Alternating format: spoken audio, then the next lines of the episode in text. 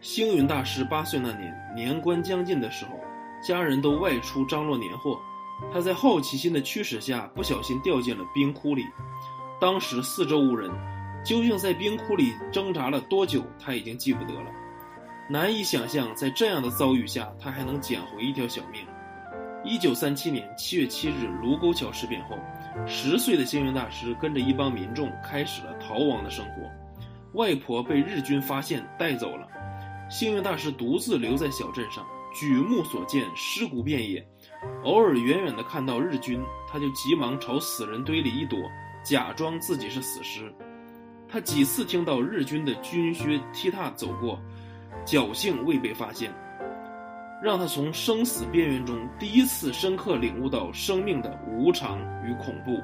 想要看到更精彩的节目，欢迎订阅。